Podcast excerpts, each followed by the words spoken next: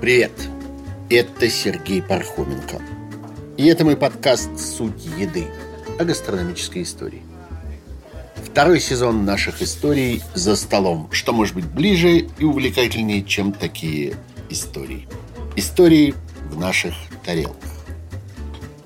Сообщество любителей этих историй собирается на странице нашего подкаста в Patreon. Там платформа, где можно подписаться на регулярную поддержку творческих проектов. Приходите на patreon.com slash суд, нижнее подчеркивание, еды и присоединяйтесь к нашей прекрасной компании. Поддержите наш подкаст. В предыдущей серии «Сути еды» мы с вами вернулись к разговору о чае. Вернулись, потому что это уже второй случай, когда мы пытаемся как-то затронуть хотя бы отдельные темы этого громадного гастрономического и одновременно культурного, цивилизационного, исторического явления. Понятно, что это не последний случай. Про чай люди пишут не просто книги, а многотомные энциклопедии. И в сети полно специализированных сайтов, всяких блогов, сообществ, где люди годами пишут и спорят о чае. Ну, больше, наверное, только про вино разговаривают. И темы там все никак не кончаются, и интерес все никак не спадает. В прошлый раз мы говорили об английской культуре чаепития и об истории внедрения чая в британские традиции и в жизнь британского общества на всех его уровнях. От самых простонародных слоев, всяких деревенских батраков, промышленных рабочих и до аристократических кругов и даже до королевской фамилии. Вот, послушайте этот 37-й выпуск. Честное слово, он стоит того. И мы остановились на том, что попытались заглянуть под крышечку. А что вот у них там в чайниках? Что у них потом в чашках знаменитого этого английского five o'clock послеполуденного традиционного чаепития? А там вон что – там чай из Индии. Так что сегодня про Дарджилинг.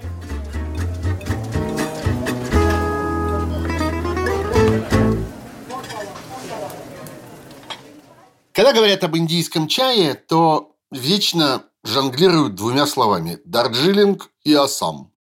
Это, собственно, что? А это две провинции. На крайнем северо-востоке индийских, британских колоний и, соответственно, современной Индии тоже. И это предгорье уже Гималаев и Тибета. Вот если посмотреть на карту, то вот Индия, да, большая такая треугольная, справа от нее восточнее Бангладеш, отдельная сегодня большая страна, а над ней свисает такая как бы серьга вниз и направо. И это северо-восточная Индия в которую входит семь штатов, и в том числе штат под названием Ассам. А еще чуть-чуть севернее к нему прилегает штат Сиким, самый малонаселенный индийский штат. Он уже совсем в Гималаях, торчит между Бутаном и Непалом. И там находится большая часть исторической области под названием Сиким. Но часть ее не в этом штате, а немножко южнее, отрезана границей и относится к штату, который называется Западная Бенгалия. Вот там, вот в этой вот отрезанной южной части Сикима, там местность и город, который называется Дарджилинг. И вот там разворачивалась, по-моему, самая замечательная чайная эпопея Индии. Вообще этот самый Дарджилинг изначально был частью Сикимского царства и был населен таким тибетским коренным народом под названием Лепчи. А уже в конце XVIII века, то есть фактически в присутствии англичан, и этот регион захватило другое племя, такое довольно воинственное, пришедшие из Непала, племя гурхов. И только в начале XIX века, после нескольких военных конфликтов и всяких столкновений с этими гурхами, и после того, как было заключено несколько договоров между британцами, Непальским царством и вот этими горскими вождями, эти места стали частью британской колонии. В первой трети XIX века, когда здесь продолжались всякие межплеменные столкновения, англичане пытались их урегулировать с помощью армии, в какой-то момент генерал-губернатор Индии, лорд Уильям Бентинг, отправил сюда очередной военный контингент во главе с двумя офицерами, с капитаном Джорджем Ллойдом и другим капитаном Джоном Грантом. И вот эти два офицера, которые время от времени посылали командованию рапорты о том, что у них там происходит, вдруг написали, что, кажется, они нашли совершенно райское место. Они обнаружили небольшое такое гурское поселение, в котором как они писали, всего около сотни душ. И оно отличается исключительно приятным, не жарким климатом. Вообще британское население в Индии очень страдало от жары, от влажности, от всяких болезней, от всяких лихорадок, от всяких насекомых. А тут обнаружились прохладные такие сухие предгорья, не очень высокие, очень приятные для жизни – и со всех точек зрения здоровые для европейского организма. Дальше произошло много всякой бюрократической переписки, но в результате в середине 1830-х годов эту местность уже окончательно как-то купили у гурских вождей, и здесь начал развиваться такой город-санаторий, в котором военные и штатские подданные Ее Величества могли бы поправлять свое драгоценное здоровье. И вот в этом качестве местности с благоприятным, прохладным, целебным климатом Дарджилинг и стал известен на всю Индию.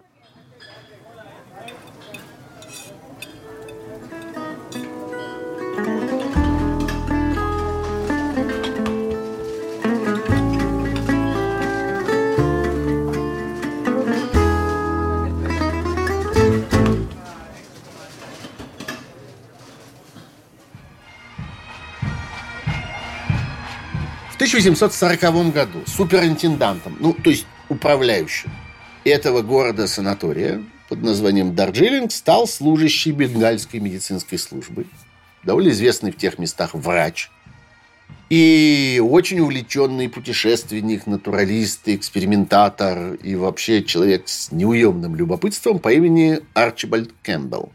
Вообще он был шотландец происходил со знаменитого острова Айли. Ну, знаменитого для всякого человека, который пьет виски, например.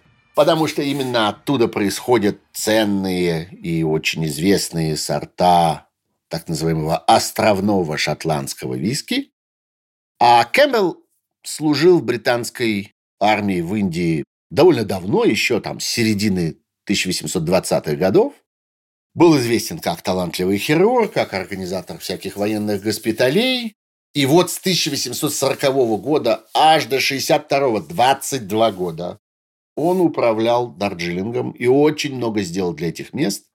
И под его руководством там построили целый поселок европейских домов и всякие медицинские учреждения. И меньше чем за 10 лет, к 50 году, население Дарджилинга выросло со 100 человек до 10 тысяч. Кэмпбелл этот много путешествовал по Северной Индии, по Непалу и по предгорьям Гималаев. И очень дружил с двумя знаменитыми исследователями этих мест, с двумя знаменитыми путешественниками, с э, натуралистом и этнологом по имени Брайан Ходжсон. И со вторым замечательным человеком был такой Джозеф Хукер, ботаник. И прославился он тем, что он был многолетним корреспондентом и таким в удалении другом и соратником Дарвина. Писал Дарвину часто о своих путешествиях и находках и снабжал Дарвина всякими ценными наблюдениями и конкретными примерами из жизни живой природы, которые Дарвин с удовольствием использовал в своих книжках об эволюции и естественном отборе. Вот этим людям мы обязаны тем, что уже в 1841 году, как свидетельствуют записи, в доме Кэмпбелла возле Дарджилинга, в местности, которая называлась Бичвуд, появился в его большом саду участок с первыми чайными кустами, привезенными из Китая. Это был, строго говоря, первый чай в Дарджилинге. история его начинается именно в этот момент. Но чтобы за эту историю правильно взяться, мы должны с вами все-таки отступить немножко назад и вспомнить про краткое содержание предыдущих серий. А там, мы с вами об этом говорили в предыдущем выпуске «Сути еды», шикарная, бурная, очень яркая и драматичная история чайной торговли, которую, начиная с первой трети XVIII века, разворачивала в Китае британская Остинская компания. В Китае, потому что чай был, конечно, китайским товаром, и по мере того, как спрос на него в Британии и вообще в Европе рос, он становился продуктом массового импорта из этих мест в Европу. И Остинская компания британская постепенно превратила чай просто в основной товар своего импорта из Китая. Он стал более важен даже, чем шелк, фарфор и всякие прочие ценные и полезные диковины, привозимые с Дальнего Востока. На Дальнем Востоке разворачивалась колоссальная такая торгово-политическая эпопея, опиумная. Британские колониальные власти придумали, что нужно создать искусственный спрос в Китае для того, чтобы сбалансировать эту торговлю на новый товар. И этим товаром оказался опиум. В Индии его стали выращивать в промышленных количествах под государственным контролем. И поток этого опиума пошел в Китай. И он оказался тем товаром, на который Китай, китайские коммерсанты готовы были обменивать чай. И баланс выровнялся. И выяснилось, что за чай уже не нужно платить э, серебряными слитками, как это происходило на протяжении целого столетия предыдущего, потому что китайские контрагенты требовали только серебро в уплату за свой чай, говорили нам, вашего варварского больше ничего не нужно, серебро давайте. Ну вот, э, опиум оказался прекрасным противовесом, но только Китайская империя стала пытаться защищаться от этого, потому что страна просто разваливалась. Потому что китайское чиновничество и китайское, опять-таки, офицерство поголовно оказалось затронуто наркоманией, говоря сегодняшними словами. И э, китайские власти пытались сопротивляться, и все это кончилось тем, что в 1740-42 годах произошла Первая опиумная война.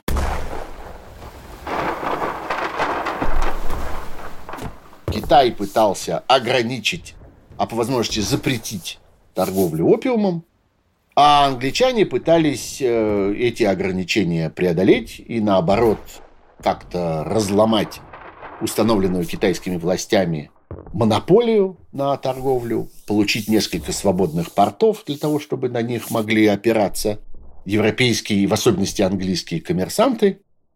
Британия победила, приобрела Гонконг, качестве важной базы для дальнейшей своей торговли. Китай вынужден был ограничения снять и отступить. Через 15 лет, в 1856-60 году, случилась вторая опиумная война. Там к Британии присоединилась уже и Франция. Еще больше расширились возможности европейской торговли. Еще труднее стало Китаю контролировать эту опиумную торговлю. Все вроде повернулось хорошо, но уже с конца 1830-х годов, когда, казалось бы, идея вот этого искусственного противовеса опиум в обмен на чай работала еще очень хорошо, британским политикам стало понятно, что это вечно продолжаться не может. И что рано или поздно вот эта схема работать перестанет. И, собственно, вопрос стоял вот в чем. Что случится раньше? британцы научатся выращивать свой собственный чай, который был им очень нужен, или китайцы научатся выращивать свой собственный опиум, который был им не нужен, но который пользовался колоссальным спросом в стране.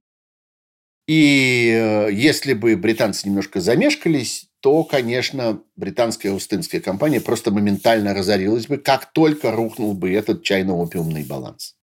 Поэтому в какой-то момент британцы стали проявлять очень большой интерес к тому, чтобы в Индии, где, как им казалось, для этого есть все условия, и, забегая вперед, скажем, что они были правы, все условия там действительно были, чтобы в Индии образовалась собственная чайная культура, которая могла бы снабжать Британию, да и вообще всю Европу.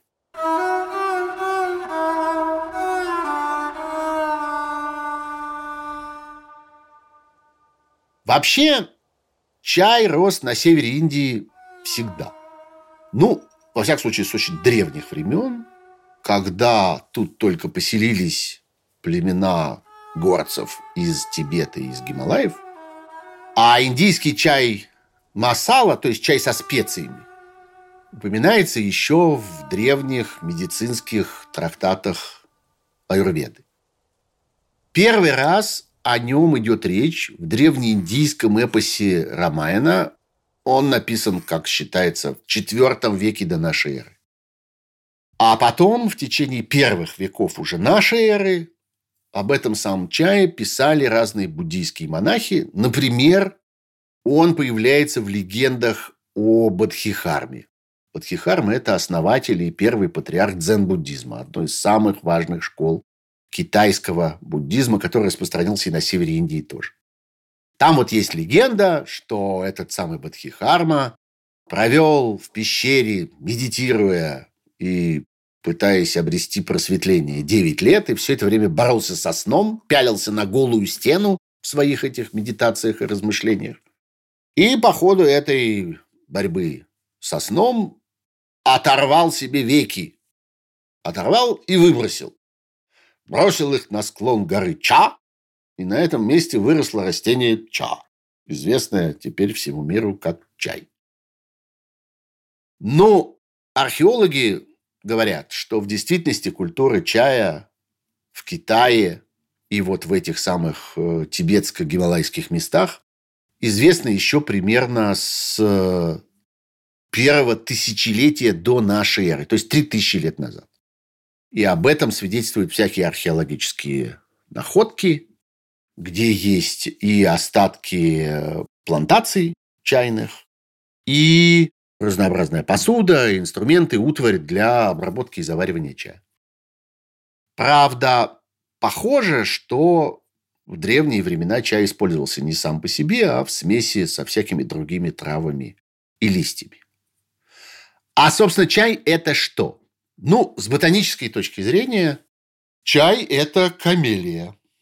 Ну вот, это самая камелия, сугубо декоративное растение, хорошо вам известное. Оно, кто поюжнее живет, растет в саду, кто посевернее, у того оно растет в горшке. Очень красивые, обычно красные или розовые цветы со множеством лепестков, которые иногда образуют такие очень интересные узоры и геометрические фигуры в своем расположении, за что их коллекционеры страшно ценят. Существует множество сортов этих камелий. И камелия – это та самая камелия, которая вот э, оставила такой большой след в мировой культуре. Вспомним хоть даму с камелиями из романа Дюма сына, и этот же сюжет стал основой для оперы «Травиата». Там вот была такая Маргарита Готье, которая ровно этими камелиями страстно увлекалась.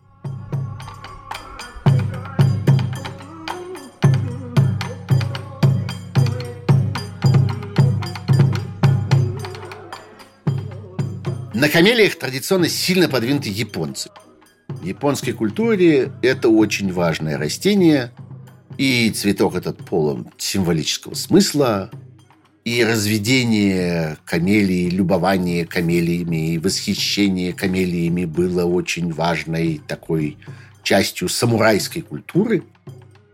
Японцы, в общем, очень много в эту культуру вложили, и до сих пор – камелия в Японии очень важна, потому что, в частности, она является символом японских христиан, символом Иисуса Христа для японцев-католиков. С этим родом, а на самом деле это род, множество разных видов, камелии происходило много всяких приключений в ботанической науке. Назван он был так Линнеем, Карлом Линнеем, основателем современной мировой системы классификации всех живых существ.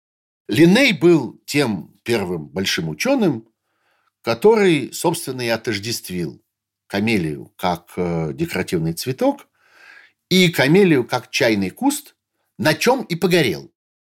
Потому что Линней впал вот в то самое заблуждение, которое потом сыграло очень большую роль вообще в изучении всего, что связано с чаем, а именно, поскольку в готовом виде европейцы видели чай в двух видах, чай зеленый, чай черный, они очень долго были уверены, что он делается из двух разных растений. И вот э, Линней, похоже, тоже исходил из этого же и описал два разных рода – черный и зеленый. И только спустя очень много лет это недоразумение было как-то, наконец, развеяно, и формально только в 1933 году на Международном ботаническом конгрессе в Амстердаме было принято решение о том, что нет, все чайные растения относятся к одному единственному виду, ну, правда, у которого есть там некоторые породы, разновидности, сорта, но это уж другое дело, это не, не разные виды, это одно и то же, к одному и тому же виду, который называется камелия синензис, то есть китайская камелия. Существует он формально в нескольких разных видах. Он бывает кустом, а бывает деревом. Вообще, в ботаническом смысле разница между кустами и деревьями заключается не в том, что одно маленькое, а другое большое. Бывают очень большие кусты и бывают крошечные карликовые деревца. Различается это так. У дерева есть ствол.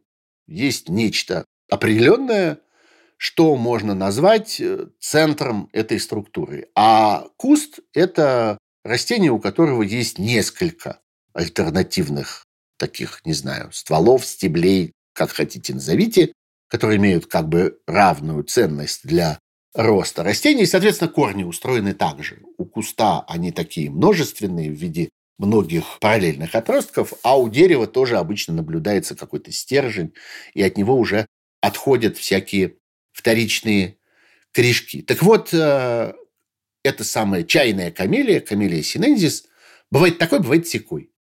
И, это много лет путало ботаников, путало селекционеров, прежде чем они убедились, что, в общем, речь идет о формах одного и того же растения, которое видоизменяется в зависимости от климата, от почвы, от условий влажности и всякого такого прочего. Что еще есть замечательного в этом растении? Кофеин.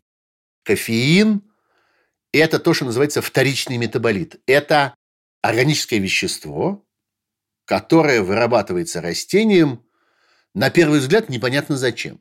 Потому что оно не участвует ни в э, тех процессах, благодаря которым растение размножается, развивается. Оно нужно для каких-то других, не сразу понятных целей. Через некоторое время выясняется, для каких. Оно естественный пестицид.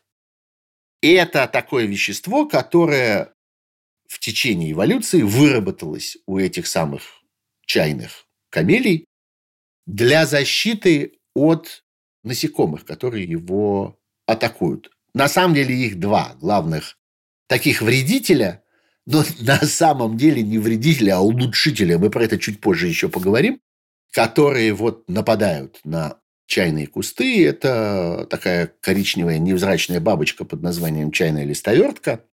И зелененький такой, э, похожий на кузнечика, называется цикатка вот они вдвоем в какой-то момент летом нападают на чайные кусты и частично прогрызают, повреждают молодые листья и частично высасывают влагу из вот жилок на этих листьях, но листья остаются целы, а растение начинает интенсивно вырабатывать кофеин, которым отгоняет этих насекомых. За что мы его и любим. Потому что именно этот кофеин оказывается важным, стимулирующим, возбуждающим веществом, которое человек, сам того не понимая, в чае очень ценит. Через полминуты продолжим.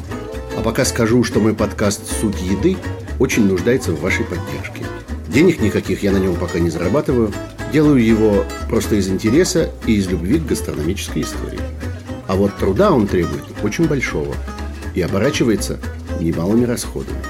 Без вас я просто не смогу эту работу продолжать. Пожалуйста, зайдите на мою страницу на платформе Patreon. Подпишитесь на регулярную поддержку проекта. Сумма может быть совсем маленькой, но все равно она мне очень поможет.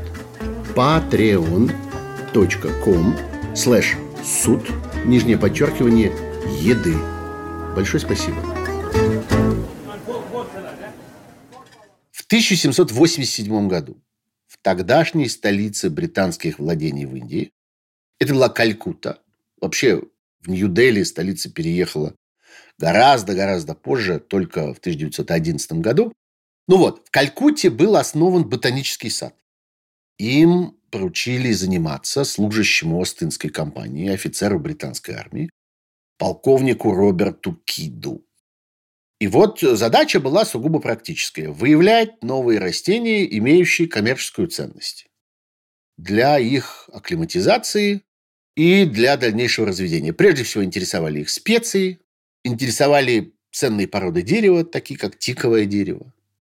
И вот к пополнению коллекций этого ботанического сада имело отношение человек, которого мы уже упоминали, вот этот самый Джозеф Хукер, который спутник Арчибальда Кэмпбелла в Тибете, и который вечный корреспондент Дарвина. Он писал об этом ботаническом саде в Калькутте, что вот одним из его величайших триумфов можно считать появление чайного растения из Китая и создание чайной торговли в Гималаях и в Ассаме, что почти полностью является делом рук здешних суперинтендантов. То есть вот тех, кто формировали эту коллекцию. Только через 30 лет администрация британских колоний в Индии занялась вот этим чайным проектом по-настоящему серьезно.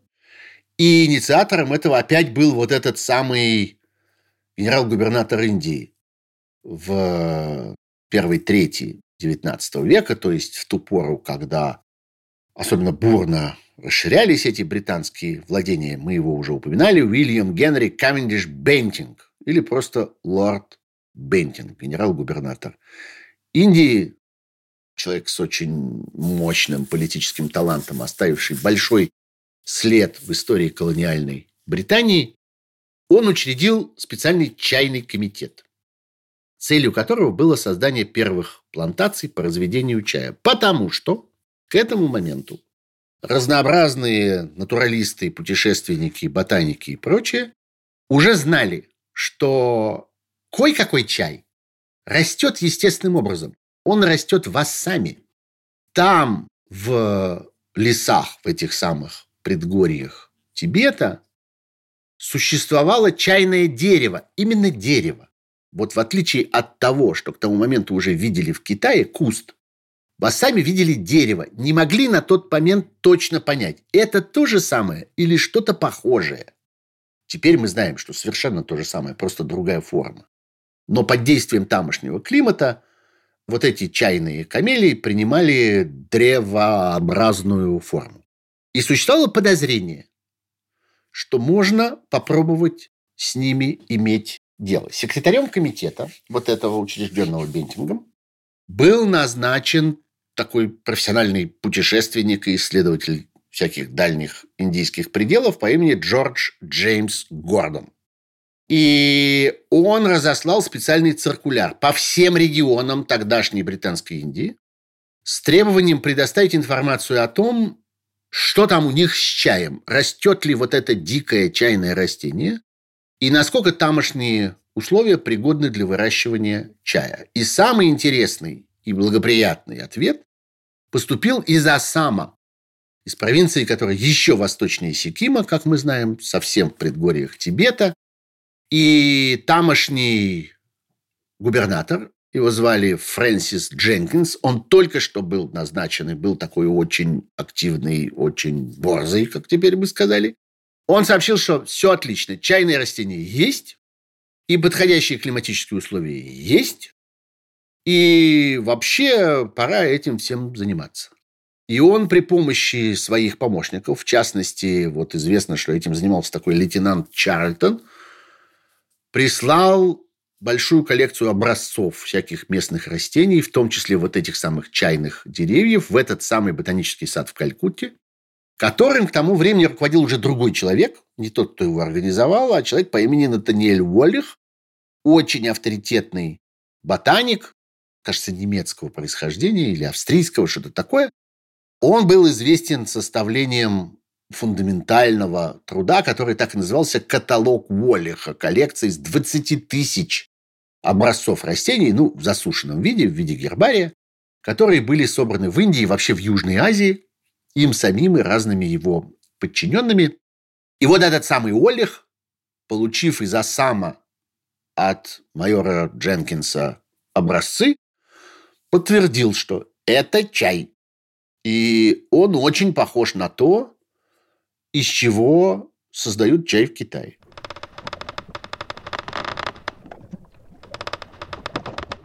В следующем, 1835 году, была образована специальная научная комиссия в составе вот этого самого Натаниэля Уоллиха, главы Калькутского ботанического сада в то время – и еще двух других специалистов из Калькутты. Один был ботаник по имени Уильям Гриффит, а другой был врач по имени Джон Маклелло. Им было поручено ехать в Ассам. По тем временам это была довольно далекая довольно рискованная и довольно сложная экспедиция. А сам черт знает где. И оценить тамошние растения и выбрать наиболее удачные места для того, чтобы разбивать там на месте первые плантации. Они поехали действительно в Ассам. В 1836 году все развивается довольно быстро, год от года. И там посетили некоторое количество крупных лесных таких участков и долин рек, и обнаружили действительно эти чайные растения там на месте. А дальше поссорились. Потому что, когда выяснилось, что чайные кусты там не кусты, а деревья – только один человек, а именно вот этот самый доктор Воллих, сказал, что это не имеет значения. И что на самом деле это ничуть не хуже китайских образцов и вообще снимает вопрос о том, что нужны какие-то специальные семена или саженцы из Китая. А двое других утверждали, что нет, это какие-то другие растения. Похожие, но другие. Во всяком случае, другой подвид. Но кроме того, они разделились еще по одному поводу. Вот эти двое, которые считали, что нужно ввести растения из Китая, они считали, что их нужно акклиматизировать в Ассаме.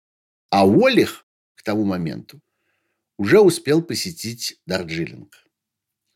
И он заявил, что если уж вести, то вести туда. Потому что по-настоящему правильный климат, по-настоящему правильные склоны, по-настоящему правильные почвы там. И вот в этот момент и наметилась главная индийская чайная развилка – Дарджилинг и Ассам. Ассам, в котором уже были дикие чайные растения, которые должны были стать там основой первых экспериментальных плантаций, и Дарджилинг, куда чайные растения предстояло еще добыть и привести, но который обещал какие-то исключительные условия для успеха этой новой индустрии. И вот тут на исторической сцене появляется поразительный человек по имени Роберт Форчун. Фамилия у него была говорящая, что называется. Роберт Везучий, так бы я его перевел. Так вот, он тоже был шотландец. Родился в 1812 году и ничем его молодость была особенно не примечательна, кроме того, что он был хорошим, прилежным учеником и пошел по, так сказать, натуралистической части. И довольно быстро, уже к там, 25 годам, получил завидное место в прекрасном ботаническом саду. Там же, в Шотландии, в Эдинбурге. Спустя какое-то время подал заявку, прислал письмо и получил место в Чизвике. Это предместье Лондона, в котором были знаменитые сады. И, среди прочего, там находилась роскошная коллекция камелий. Даже ежегодно там проходила особая такая выставка, фестиваль этих камелий. Там была почти 100-метровая стеклянная галерея, одна из крупнейших в Англии, в которой выращивали всякие редкие экзотические цветы. И вот камелии выращивали тоже. И место было совершенно райское во всех смыслах. Э, завидное место для любого ботаника, для любого специалиста по разведению всяких удивительных экзотических диковин. Но тут ему предложили ехать в Китай. Жалование было не очень большое, но тогда порядок был такой, что охотник за растениями, а это была вполне признанная, вполне принятая профессия, охотник за растениями, имеет шанс получить доход от продажи каждого вида новых растений, которые ему удастся раздобыть и привести. Так что это было занятие такое для рисковых людей, для авантюристов, но довольно распространенные. Потому что в викторианской Англии, а это были уже викторианские времена, 40-е годы 19 века, жажда на всякие экзотические растения в Англии была колоссальная. Это была огромная мода, огромная индустрия. Сама королева в этом во всем принимала участие. В общем, это страшно было распространено и чрезвычайно выгодно. Везли со всего мира. И вот Форчун, который отправлялся в Китай так сказать, по линии Остинской компании, получил вполне конкретные задания. Что хорошо было бы оттуда привезти? Во-первых, хорошо было бы найти новые пионы. Цветы, которые были чрезвычайно популярны и модны в то время в Англии. Хорошо бы синие или какие-нибудь фиолетовые. Большая была потребность на рынке в таких сортах. Еще ему поручили исследовать декоративные сорта персиков, которые, по слухам, существовали в Китае, в особенности, говорят, ими богаты были императорские сады в Пекине. А вот третьим заказом был чай.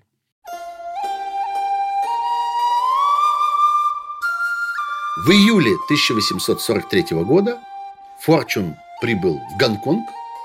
Это уже после первой опиумной войны, соответственно, Гонконг уже был британским форпостом там, на Дальнем Востоке, прибыл в Гонконг и немедленно отправился в континентальный Китай для того, чтобы начать свои поиски. Дальше в течение трех лет Форчун кружил по южным и юго-восточным китайским провинциям. Надо сказать, немало приключений его там ждало, и бывали всякие пираты на реке Янцзы, и какие-то штормы в Желтом море. И вообще Китай был не очень приятное, не очень гостеприимное место для путешественников, потому что это было место, где к иностранцам относились э, с крайней степенью недоверия и неприязни, и появляться там было невозможно. Но Форчун оказался талантливым человеком. Во-первых, он выучил язык довольно быстро.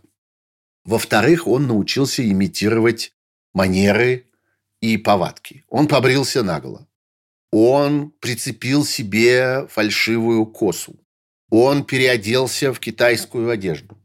И он научился говорить, что вот он торговец из дальних китайских мест, говорил, что он из-за китайской стены, то есть с севера, с северо-востока Китая, что вот он сюда прибыл и как-то таким способом, да еще он окружил себя китайскими слугами, переводчиками, носильщиками. В общем, изображал из себя такого богатого, взбалмошного какого-то купеческого сынка, который, значит, вот путешествует здесь по этим местам. В 1846 году, через три года, он вернулся в Европу опубликовал свои дневники. Они пользовались довольно большим успехом. Назывались «Трехлетние странствия в северных провинциях Китая». И почти сразу отправился во второе свое путешествие. К сентябрю 1848 года Форчун добрался до Шанхая и дальше двигался в сторону регионов традиционного производства зеленого чая, провинции Фудзянь, Гуандунь. И вот на самый юг и юго-восток Китая. Это был довольно тоже тяжелый переход, который потребовал от него напряжения всех его актерских данных, потому что на него бесконечно косо смотрели, и не очень было понятно, что он целым и невредимым туда доедет.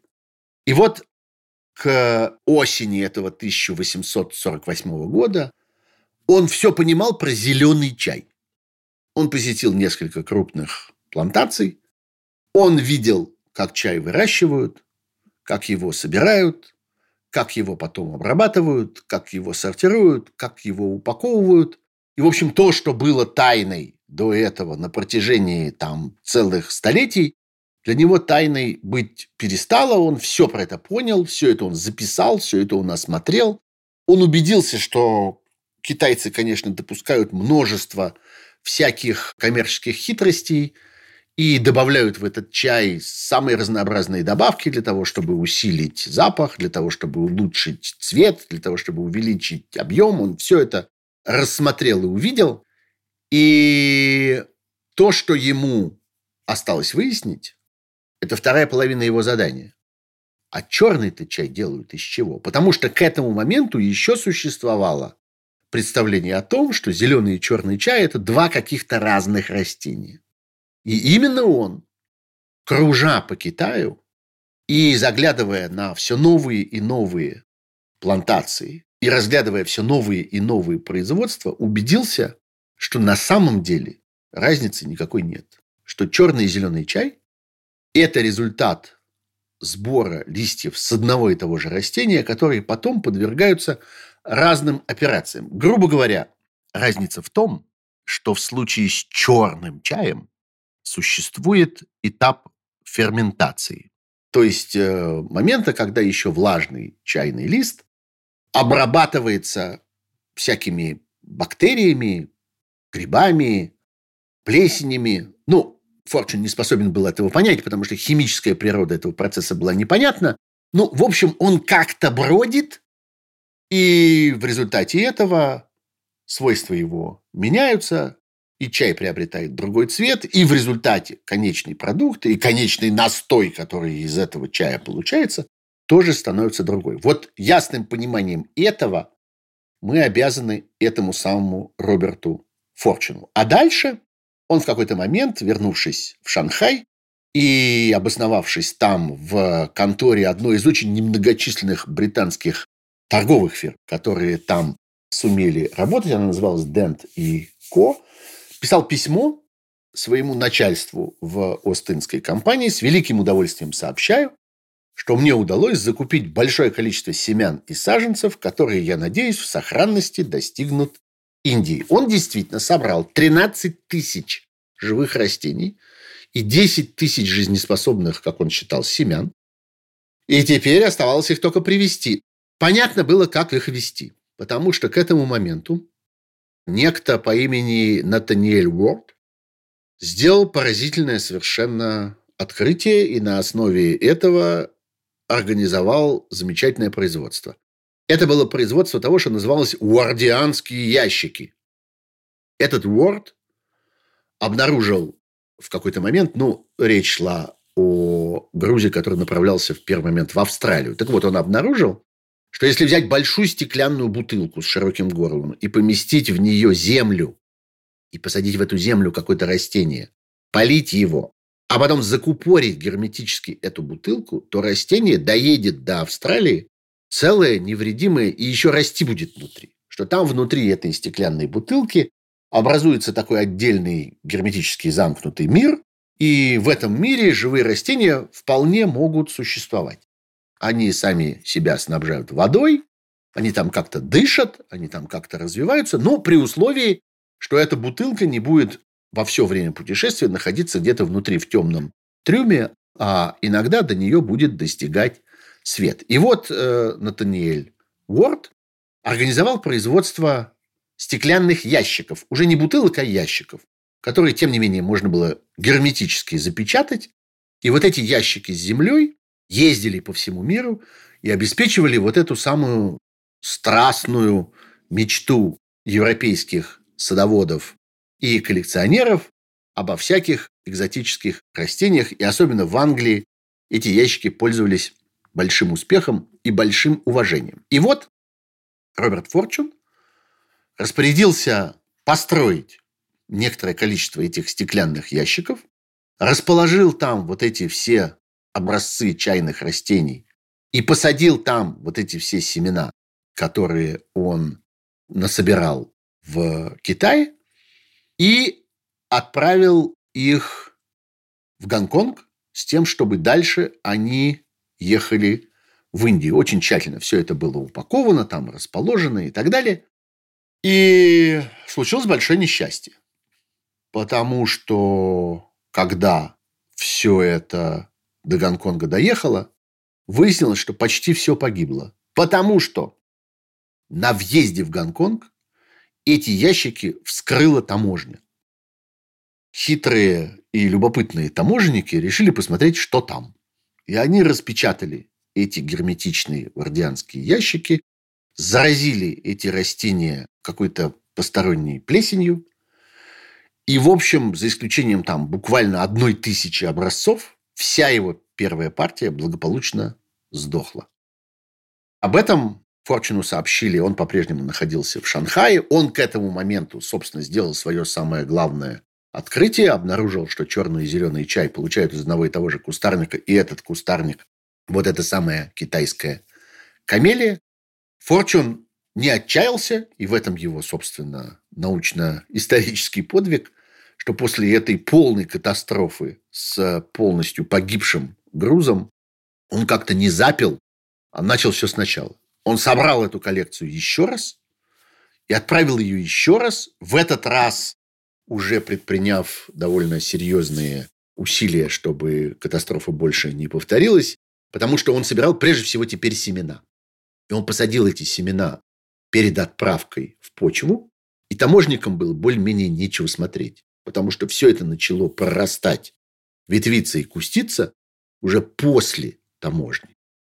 И благополучно приехала в Индию.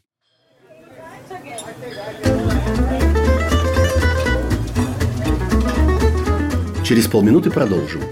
А я только хотел вам напомнить, что у меня есть книжка. Я ее писал много лет. В ней очерки о гастрономической географии и о гастрономической философии. Книжка называется «Все сначала». Вы можете найти ее в электронной текстовой версии, а также еще в аудиоверсии на сайте Litres.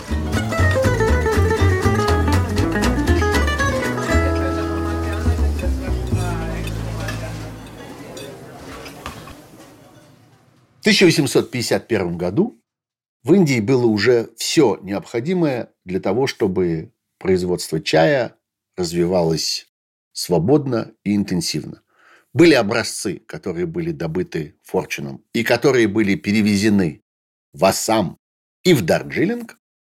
И было несколько сот фермеров из э, китайской провинции Фунцзянь, которых Форчун завербовал и уговорил переезжать в Индию. Это были люди, которые знали технологию производства черного чая и готовы были начать новую жизнь в индийских Гималаях. Речь шла именно о черном чае. О чае, который был гораздо более популярен и гораздо более ценим в Европе, чем зеленый. И к этому моменту вот эта идея, что есть идеальное место в Дарджилинге, где нужно пытаться разводить эти посадки, и есть посадочный материал, настоящий, натуральный, привезенный оттуда, где этот чай, собственно, и производит, все это сошлось вместе, и производство Дарджилинга началось. Есть э, прекрасная книжка, опять-таки американца по имени Джефф Коллер, она так и называется «Дарджилинг. Красочные истории и страшная судьба величайшего в мире чая». Ну, драматизации тут э, немало, но Колер действительно очень подробно исследовал всю эту историю и проследил ее более или менее до наших времен. Там было много еще всяких приключений и осложнений. Ну, например, через э, сто лет после только что описанных событий, в 1947 году было свергнуто колониальное владычество в Индии, там начались всякие мощные социальные и экономические перемены, которые привели, например, к тому, что примерно 90% всех чайных посадок в Дарджилинге сменили владельцев, потому что британцы начали избавляться от своей собственности в Индии. К 1956 году чайная промышленность уже в общем целиком была в руках индийских плантаторов, назовем их так, индийских производителей. И э, они были не очень опытны главным образом в коммерческом смысле, и им было очень трудно как-то противостоять мировой конкуренции, которая к тому моменту развивалась довольно бурно. И постепенно репутация вот этих высококачественных индийских чаев начала страдать, и все больше и больше индийского чая, в том числе и этого самого прекрасного Дарджилинга, стало отправляться в разные неожиданные места. Например, к началу 1980-х годов, это мы, конечно, с вами забегаем далеко вперед, но факт интересный, не могу его не упомянуть, основным потребителем этого чая стал Советский Союз. Другое дело, что чай чаю рознь. И те сорта, которые шли в Советский Союз, они были довольно низкокачественными, но тем не менее пользовались очень большим спросом. Например, вот этот самый индийский чай со слоном, который вспоминают наши родители и наши дедушки и бабушки, был наполнен тем, что вообще-то на строгом коммерческом языке называется обсевками и пылью. Ничего в этом нет оскорбительного, это просто такие формальные строгие термины, но именно вот такой очень мелко дробленый чай дает э, такой любимый советским человеком густой, непрозрачный, буро-коричневый настой в заварочном чайнике, который только потом в чашке, когда его разбавишь кипятком, да еще положишь дольку лимона, приобретает вот, собственно, тот прекрасный янтарный цвет чая, который мы все так любим. Советские люди предпочитали именно это. Вообще пришло время поговорить про то, что такое чайная промышленность и вообще как это все устроено. В принципе, можно выделить шесть основных типов чая. Мы со временем про разные из них поговорим, но пока только назовем, что чай бывает черный, бывает улун, бывает зеленый, бывает желтый, бывает белый, и бывает пуэр. Вот мировая чайная промышленность выделяет такие типы. Все они, как теперь уже никто не сомневается, происходят из листьев одного и того же растения. Разница заключается в переработке, в том, есть ферментация или нет, какая продолжительность этой ферментации, на каком этапе эта ферментация. Про это про все можно говорить бесконечно, но нас интересует дарджилинг. Дарджилинг – традиционный чай, который производится только на этой территории. Чайный совет Индии – это такое государственное агентство при правительстве Индии, которое действует на основе специального индийского закона о чае уже в независимой Индии после британцев. В 1953 году такой закон там был принят. Вот этот чайный совет утверждает, что чай Дарджилинг – это такой чай, который культивировался, выращивался, производился, изготовлялся и перерабатывался традиционным способом на одной из 18 плантаций Дарджилинга, список которых известен, и получить лицензию на то, чтобы войти в этот э, круг, сегодня практически уже никому невозможно. Удивительным образом качество чая гораздо больше зависит от его таких физических, механических свойств, чем от чего бы то ни было другого. 90% черного чая, который существует в мире, это чай, технология изготовления которого описывается аббревиатурой всего из трех букв. CTC. То есть crash, turl, curl. Измельчение, разрыв и скручивание. Иногда это переводит как cut, tear и curl. Нарезка, разрыв и скручивание. В результате этих операций, когда чайный лист, собранный, проходит через э, специальные такие станки с зубчатыми цилиндрами, которые разрывают на части чайные листы, чай приобретает такой как бы гранулированный вид.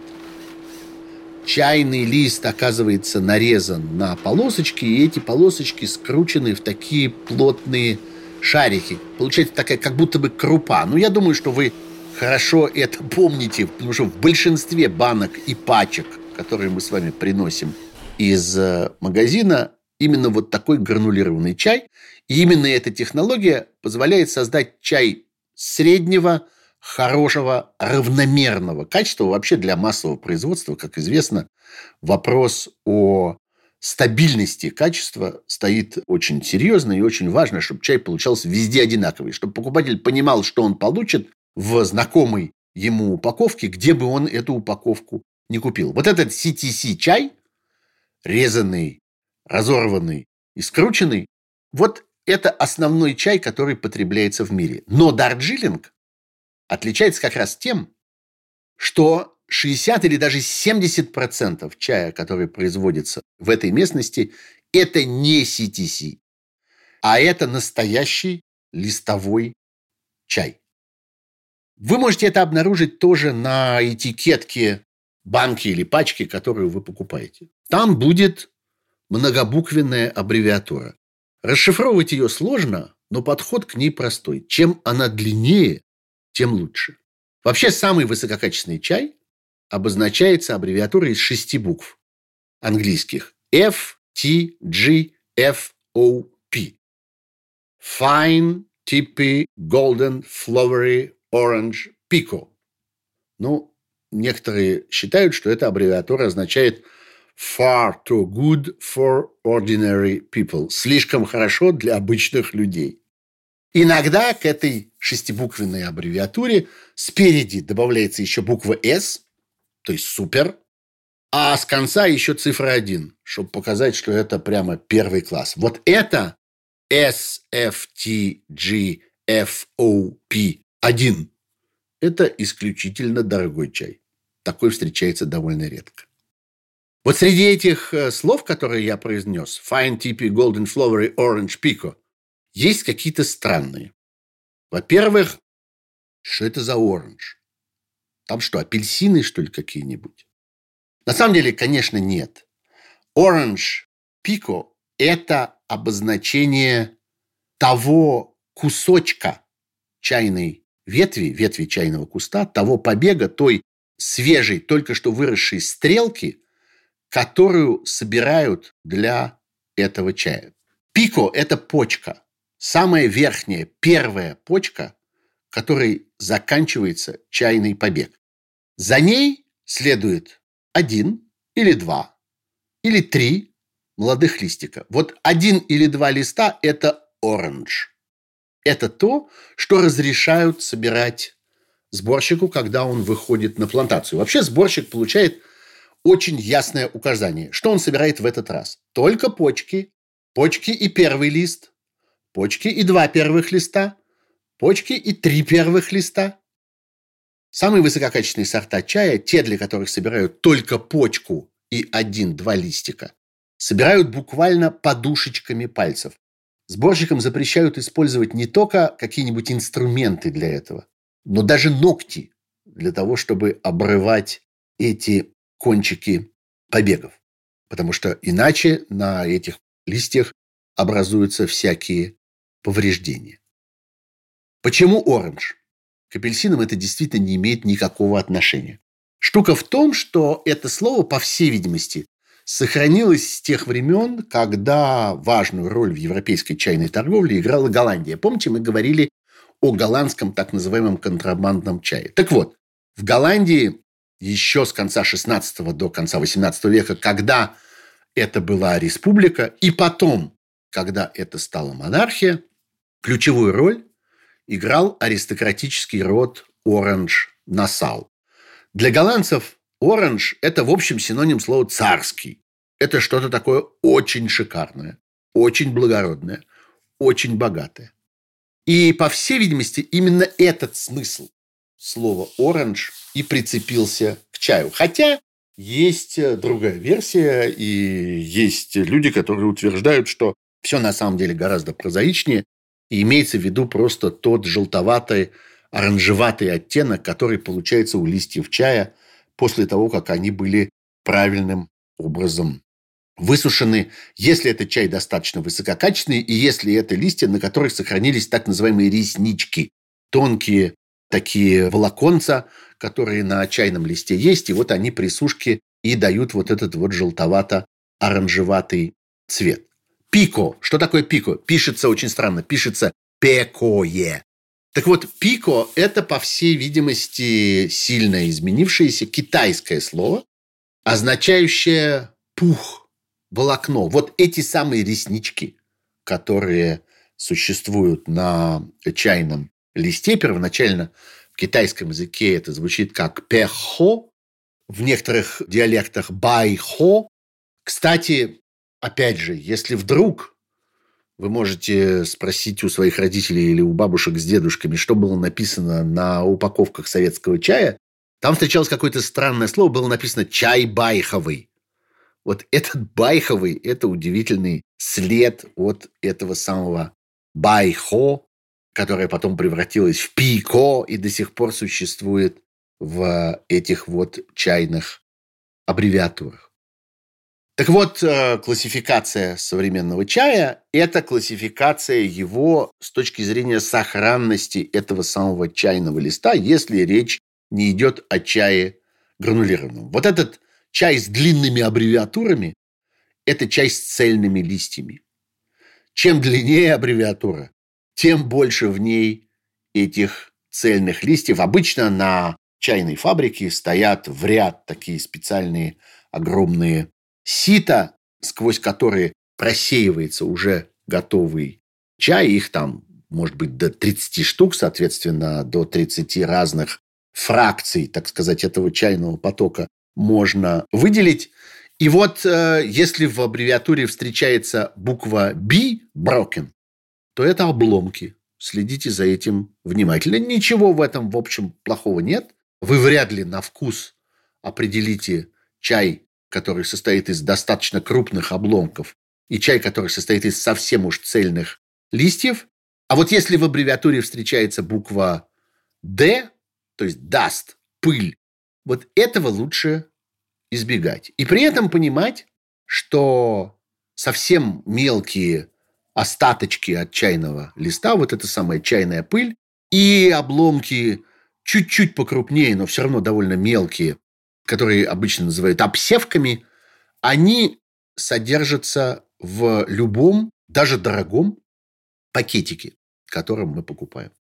Вот все эти нейлоновые пакетики, все эти пирамидки, пакетики, упакованные в отдельную индивидуальную фольгу, на таких и сяких ниточках, в таких и сяких коробочках, они, в общем, все более или менее с пылью.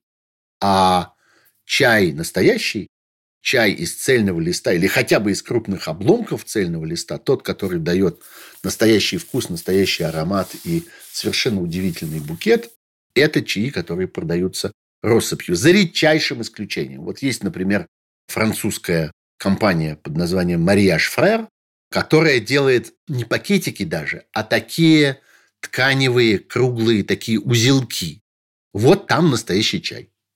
Хотя это вот и в таких вот индивидуальных порционных упаковках, но можно этого не бояться, качество его совершенно исключительное. В остальных случаях пыль и обсевки в этих пакетиках и настоящий чай в коробках и больших пакетах. Про технологию еще кое-что. Чай в Дарджилинге собирают четыре раза в течение года. Четыре волны, четыре разных сбора, четыре разных качества. Все это продолжается с ранней весны и до поздней осени. Первый сбор в конце февраля, и продолжается он до середины апреля. Самый нежный чай, вот когда чайные кусты просыпаются после зимы, стимулированные теплом и первой влажностью, и такой чай иногда даже продается со специальной маркировкой Дарджилинг Нуво, вот примерно так, как продается молодое вино. Второй сбор очень интересный. Это как раз тот чай, который пострадал от нашествия листоверток и цикадок. Они как раз в это самое время, с середины апреля до середины мая, появляются и атакуют чайные плантации. И вот тогда в этих поврежденных, казалось бы, листьях появляется дополнительная порция кофеина и всяких других веществ, которые чайный куст вырабатывает в попытках защититься от этих насекомых. Такой чай особенно ценен. Он дороже других вот этого самого второго сбора. И считается, что в нем есть дополнительные такие мускусные привкусы, которые для такого чая особенно ценны. Третий сбор с июля по сентябрь, наоборот, самый дешевый. И он ниже качеством, листья становятся крупнее, идут сильные дожди, такие муссонные дожди, поэтому, собственно, этот третий сбор обычно называется муссонным сбором. И сборщики менее внимательные и менее аккуратные, потому что им приходится работать под зонтами. Зонт надо чем-нибудь держать. Некоторые умеют, вы часто могли видеть это на всяких картинках с фотографиями того, как происходит этот сбор, держать зонты характерным таким жестом, зажатыми между шеей и плечом, но это умеют не все. И достаточно часто чай страдает вот при таком сборе. Ну и, наконец, четвертый осенний сбор. Он с октября по ноябрь. Короткий, но тоже считается, что довольно изысканный, довольно утонченный чай в результате этого всего получается. Сегодня чай производят 45 стран мира. И э, совсем э, не обязательно чай, который вы пьете, индийский, а уж тем более совсем не обязательно, что он дарджилинг. Например, в современной Англии большая часть потребляемого чая вообще из Кении. Кения четвертый в мире производитель чая и наращивает свою продукцию все больше и больше. Это колоссальная индустрия, это примерно 90 миллиардов долларов в год. Вот это вот объем мировой чайной торговли. Примерно с конца 90-х годов 20 века индийский чай начал возвращать себе репутацию самого изысканного, а среди этого изысканного чая Дарджилинг снова стал считаться чаем самого высокого качества, и его стали называть шампанским в мире чая, так же, как шампанское в мире вин является синонимом чего-то особенного, чего-то дорогого и желанного. Мы с вами, конечно, еще вернемся к разным чаям, а пока, а пока надо практиковаться. Все то, о чем я здесь рассказывал, все эти шикарные, дорогие, особенные, запоминающиеся, исключительные чаи. Все это есть на нашем российском рынке. Все это можно найти в наших магазинах. Нужно уметь читать этикетки, нужно уметь вглядываться в самый мелкий шрифт и находить на нем заветные аббревиатуры Finest, Tippy, Golden, Flowery, Orange, пику. Ищите и обрящите.